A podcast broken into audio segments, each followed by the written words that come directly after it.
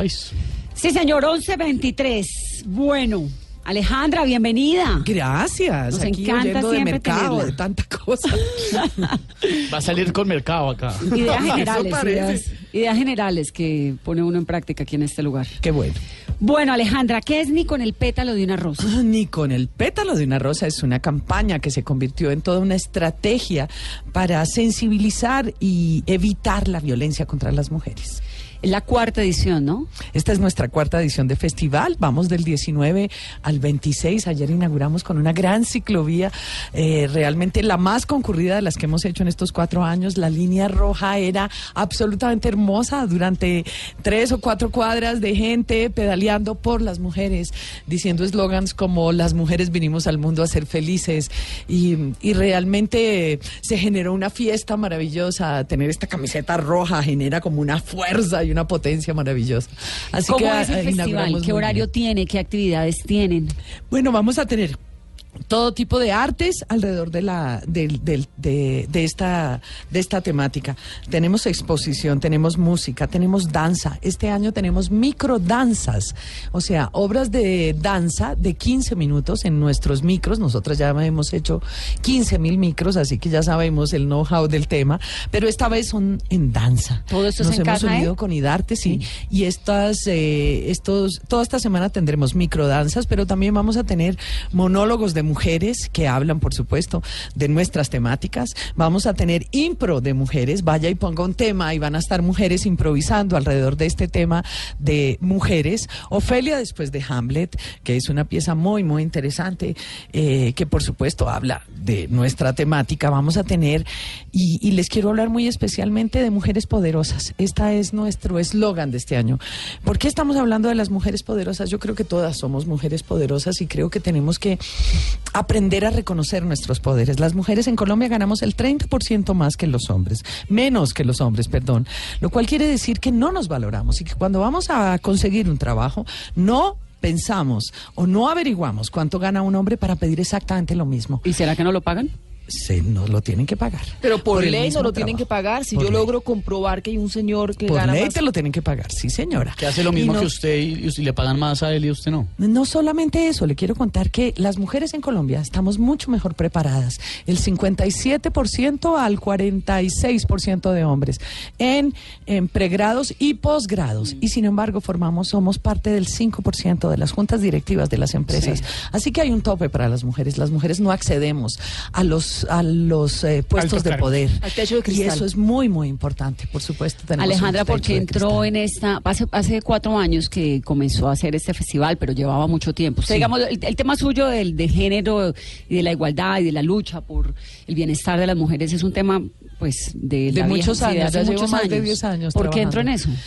Sí, me impresiona mucho que me pregunten eso, ¿sabe? Eh, Bueno, porque, porque soy mujer, mujer, porque soy claro, colombiana, porque he sufrido de violencias, porque si yo, que he sido una mujer privilegiada, he sufrido lo que he sufrido, ¿cómo, su- cómo sufrirán las demás? Así que yo quisiera dejar un país donde las mujeres tuviéramos más equidad, donde nuestras opciones no estuvieran tanto en el azar y más en las leyes y más en, en, eh, en la conciencia de todos los colombianos. Usted ¿no? se que pasa, por la- ejemplo, ahorita, Alejandra, que usted habla de leyes, acá, de hecho, por ese, por ese envión eh, de, de modernidad que, que, que, se ha querido eh, poner en el debate público, de hecho, por iniciativas como la tuya, eh, se, se instauró una ley de cuotas y, sin embargo, uno siente que esa ley de cuotas, los gobiernos la cumplen simplemente para chulear ese requisito, pero que muchas de las mujeres que eh, están, por ejemplo, en algunas ternas para cargos de poder en el Estado, pues termina siendo un relleno. Mire que a- a- es que además ni siquiera se cumple. El 30% de cuotas que tenemos en el gobierno no se cumple. Y debería ser el 50 y el 50, como es en España, como es en países desarrollados, el 50 y el 50.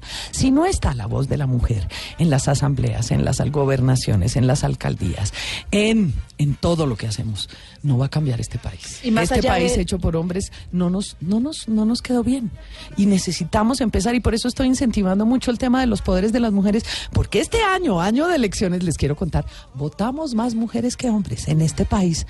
Por tradición.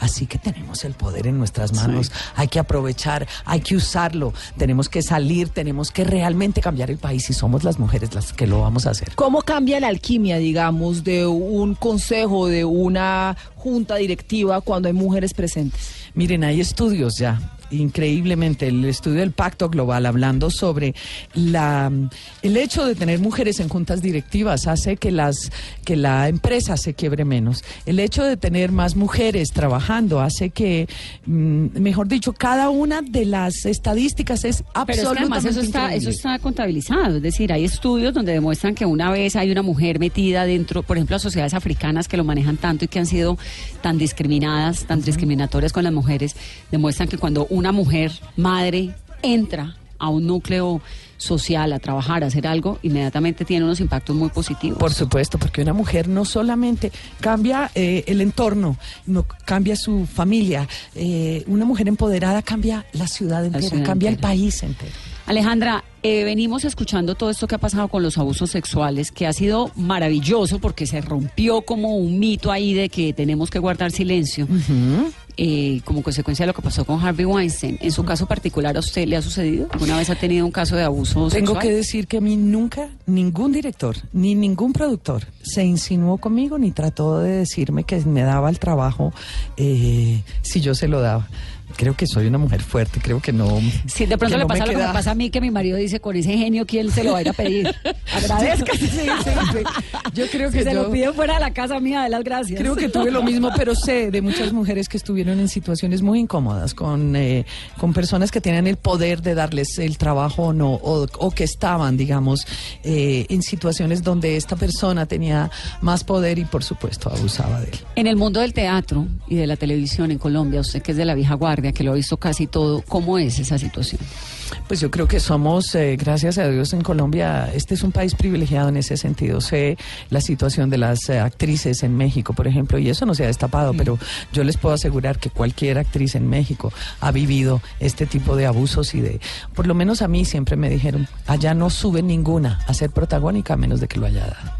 Y eso es una cosa pavorosa. Pavorosa. Así que... mm, mm, Yo nunca quise trabajar en México por ese tema, porque yo, por lo menos a mí, si me lo hubieran pedido, no lo hubiera dado. Y, y hoy, ¿cómo está Colombia con respecto a América, por ejemplo? En, en función de esos datos y esas estadísticas, Colombia, eh, digamos, ¿cómo está con respecto al continente? Pues a ver, le quiero decir que las mujeres colombianas somos mujeres aguerridas, eh, que nos ha tocado aprender a luchar por nuestra integridad, porque una mujer en Colombia desde los nueve años tiene un piropo ofensivo, tiene una, un acoso y las mujeres colombianas somos fuertes y aguerridas, así que eh, a pesar de eso vivimos el abuso que vivimos y la y en Colombia, imagínese, por cada cinco niñas abusadas un hombre lo es, así que el tema contra las mujeres es brutal. ¿Cuál es el mensaje para los hombres durante este festival?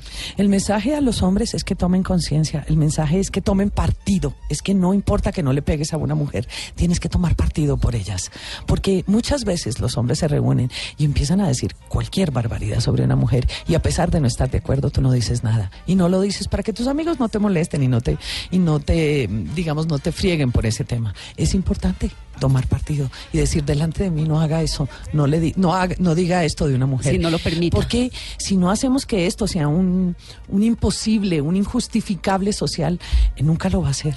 ¿Cómo les parece que las leyes son mucho más estrictas? La 1750, la, la 1750 y 50 y- ya me olvidé de la ley, la 1757, que es una ley para las mujeres que lleva nueve años y que las mujeres no las conocen, pero tampoco los servidores públicos, pero tampoco la policía. Así que la ley es mucho más estricta, pero como sociedad todavía somos laxos con la violencia. La ley, por ejemplo, dice, no tiene que ser usted la persona que la están golpeando. Si usted conoce, sabe, está oyendo a alguien que lo están torturando, denuncie. Si no, usted es un cómplice. Dígame cuántas veces lo hacemos. ¿O cuántas veces los señores lo han hecho? ¿Mm? ¿Cuántas Que uno mal que bien, Muy pero los señores. Está buena la llamada.